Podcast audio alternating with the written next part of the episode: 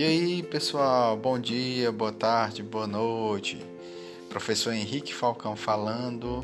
Hoje, na nossa disciplina de logística mercadológica, nós iremos trazer três assuntos aí principais relacionados ao planejamento logístico em marketing. Esses três assuntos são orientação da empresa em relação ao mercado, conceito de marketing societal e o, e o próximo seria a governança da cadeia de suprimento. Espero que gostem, daqui a pouco eu retorno. Nesse primeiro bloco, a gente vai falar sobre as empresas que têm orientação para o mercado. O que é que isso quer dizer, professor?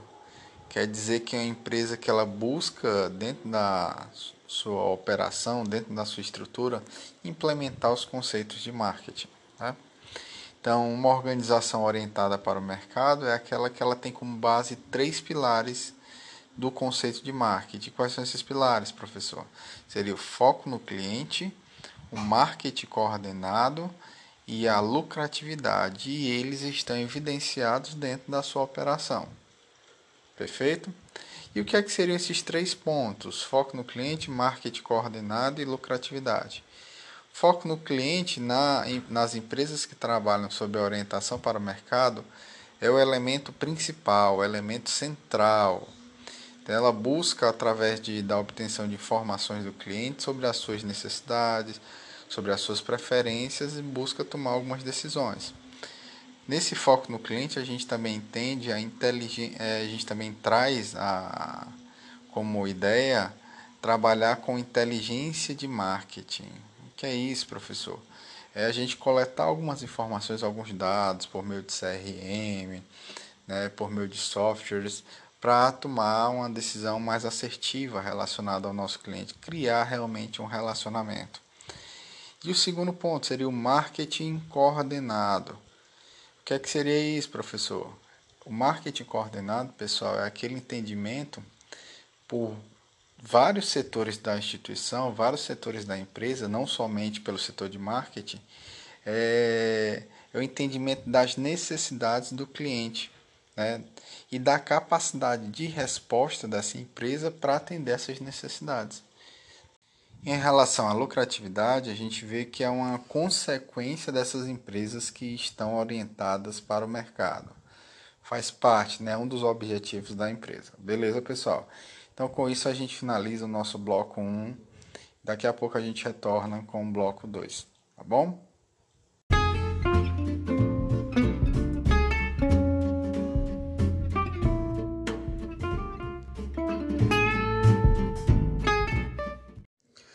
Neste segundo bloco, a gente vai falar sobre o marketing societal. Então, desde a década de 60, pessoal, a gente visualizava um conceito de marketing focado em dar ao cliente o que ele desejava. Mas só que dar ao cliente o que ele desejava não, não fazia nenhum julgamento se esses desejos poderiam é, suprir realmente as suas necessidades ou mesmo se esses desejos trariam bem-estar para esse cliente, certo? para esse consumidor. Em outras palavras, se o consumidor queria um automóvel de elevado consumo de combustível, independente se impactar no ambiente ou não, a empresa ia lá e fornecia. Se o cliente não estava muito interessado na parte de detergentes biodegradáveis, a empresa ia lá e fornecia. Se o cliente buscava alimentos saborosos, mesmo sem ser nutritivos, né? a empresa ia lá e fornecia. Mas a partir da década de 60, né, o finalzinho da década de 60, a gente identificou consumidores que começaram a questionar é, esses pontos, né, esse efeito nocivo que os produtos poderiam trazer para os consumidores. Foi assim que iniciou aí uma importante revisão na parte conceitual do marketing, levando aí Kotler a trazer a, a definição de marketing societal como sendo uma orientação para as necessidades dos consumidores, apoiados pelo marketing integrado e com o objetivo de gerar a satisfação desses consumidores, mas aí se inclui o bem-estar do consumidor em longo prazo. Então essa expressão entra dentro da definição aí de marketing societal como um meio para atingir os objetivos organizacionais. Então, com a inclusão dessa expressão bem-estar dos consumidores em longo prazo, o conceito de marketing ele se eleva, saindo, não, saindo da perspectiva só de servir bem ao mercado e à sociedade, mas também considerando é, buscar criar um, clientes satisfeitos e também buscar contribuir para a qualidade de vida desses clientes. Buscar produtos que combinam que possam combinar tanto a parte de serem atrativos aos clientes, como também gerar benefícios aos consumidores de longo prazo, né? ao longo prazo. E os consumidores eles irão adquirir esses produtos dessas organizações que estão preocupados efetivamente com essa satisfação e com esse bem-estar em longo prazo.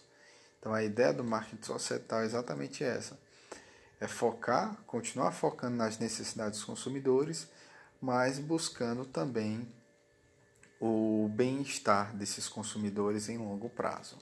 Perfeito, pessoal. E na base, a gente pode até trazer aqui uma, uma pirâmide que forneça uma base né, para a questão do marketing societal.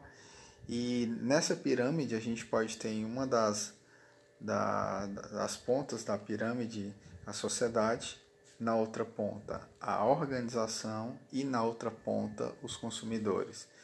E assim trazer a ideia do conceito de marketing societal, que contempla tanto esse olhar para a sociedade, quanto também a responsabilidade é, com o bem-estar dos consumidores e, da, e que a organização deva ter. Perfeito, pessoal? Então, com isso, a gente finaliza esse nosso bloco 2, falando aí sobre marketing societal.